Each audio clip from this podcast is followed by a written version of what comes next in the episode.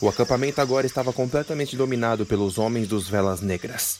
Na lateral do acampamento, os marujos haviam sido amarrados em árvores, sentados no chão com cordas envoltos de seus pulsos. Levis tentava se soltar, mas os nós estavam bem presos. À sua direita, amarrados na mesma árvore, estavam Salazar e Toque. Levis avistou Ugar e Mardok amarrados em outra árvore do outro lado do acampamento. Quanto a Jake, o alquímico, era o único que se encontrava solto, cuidando dos ferimentos do próprio Colugano, assim como a perna de Dingo e a cabeça de Ícaro, que ainda se encontrava deitado na tenda do alquímico, mas com vigias. São seus amiguinhos, Pocatelha? Levis perguntou com raiva. Eu estou com cara de que sou amiguinho deles? Salazar mostrou as mãos amarradas, puxando o toque. Ai, ai, ai, ai, cuidado, Salazar, estamos na mesma corda. Você é um anão, tinha que arrebentar essas cordas com a sua força. Pronto, lá veio o Pocatelha, querer jogar suas frustrações em quem não tem nada a ver. Salazar, você conhece esses caras.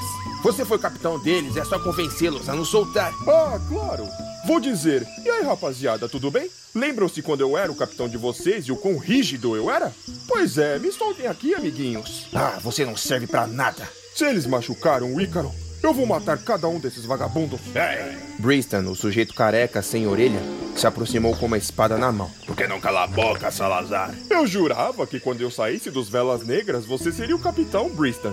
Mas parece que você não tem culhões para isso. Fica calado, seu bostia covarde. Ou vou cortar a sua língua. Ah, puriva! Toque falou. Que bafo de peixe cagado por urso! O que você disse, anão? Sua cabeça parece um ovo sem a orelha esquerda. Levis disse e eles riram. Parece um ovo mesmo. Ah, como vocês são maduros! Briston falou irritado. Aí, sabe como ele perdeu a orelha? Salazar perguntou. Fica quieto, Salazar! Um esquilo atacou ele.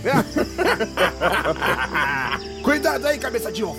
Essa selva tá cheia de esquilos. A cabeça dele é tão careca que eu tô ficando cego aqui. Eu só não os degolo porque. Esquilo! Briston se interrompeu com um grito de Levis. Esquilo! Esquilo! Esquilo! Calem a boca! Briston gritou. E de repente, todos os marujos aprisionados começaram a gritar pelo acampamento. Esquilo! Esquilo! Esquilo! Esquilo! Esquilo! Uh, parece que a fofoca se espalhou. Briston, com a cabeça vermelha de raiva, se voltou para o centro do acampamento. Cuidado, o cabeça de ovo vai ficar com a cabeça de omelete. Esquilo! Esquilo! Esquilo! Esquilo! Esquilo!